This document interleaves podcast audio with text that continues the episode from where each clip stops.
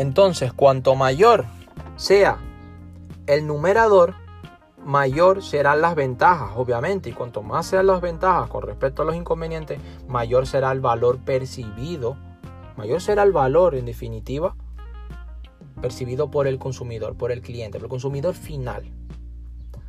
Entonces es importantísimo esta fórmula.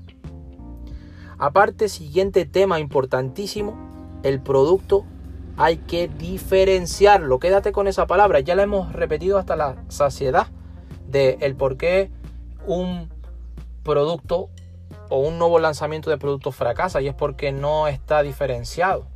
Entonces, el producto hay que diferenciarlo. ¿Por qué? Para que se posicione obviamente por encima de los productos de la competencia. ¿Cómo puedes tú diferenciar un producto? ¿Cómo puedes tú posicionar tu producto por encima de los productos de tu competencia? ¿Cómo? Por ejemplo, con versiones, con características, con duración, con si es un servicio, con fiabilidad.